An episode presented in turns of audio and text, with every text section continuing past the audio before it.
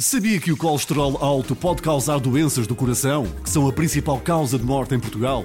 Cuide do seu coração com Danacol, com esteróis vegetais que reduzem o colesterol elevado de uma forma natural em apenas 3 semanas. Consulte o seu médico, junto ao estilo de vida saudável e consulte a informação na embalagem do produto. Experimente já Danacol e veja que funciona. Um dia na história com Carlos Bastos.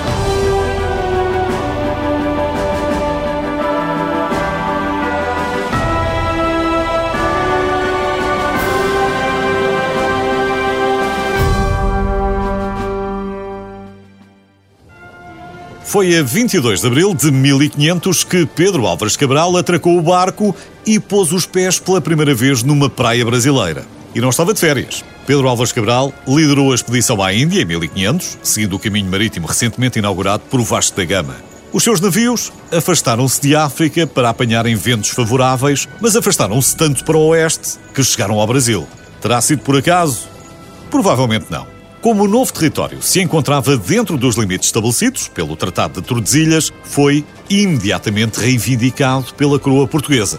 Pedro Álvares Cabral explorou mais um bocadinho, pelo vasto caminho, escreveu umas cartas a dar notícias, a frota foi reabastecida e lá seguiram rumo à Índia. Ninguém ficou particularmente entusiasmado com este novo território, pelo menos durante uns tempos. Mas depois tudo mudou quando ficou claro que havia muito a ganhar com o Brasil e que era um empreendimento muito mais fácil do que a Índia. Durante 322 anos, o território foi colonizado por Portugal. O número de portugueses cresceu ainda mais no século XVIII, por causa do ouro, e no século XIX, a corte de Dom João VI mudou-se para o Brasil por causa de Napoleão. Ora, o que é que ficou desta troca cultural? Bem, a herança mais evidente é a língua portuguesa, a religião católica e, consequentemente, as tradições do calendário religioso, com o carnaval à cabeça. Mas também a música, o folclore, as lendas, os jogos infantis, a literatura, a pintura, a escultura, a arquitetura, enfim, é só escolher.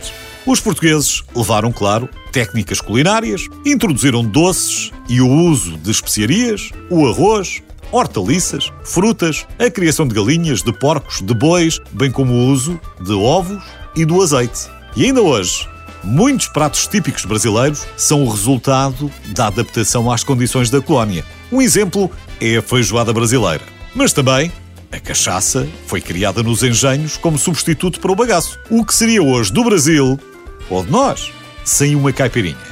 Os portugueses introduziram ainda muitas espécies novas de plantas, como a jaca, a manga, o gengibre, as bananas, a cana-do-açúcar ou os cocos, que eram originários da Índia. Muitos mais exemplos ainda poderiam ser dados, mas já não há tempo. No entanto, se acha que isto são exportações antigas, deixe-me só recordar-lhe que ainda recentemente tentámos também plantar lá o acordo ortográfico. Mas parece que o terreno tinha muita areia e não pegou.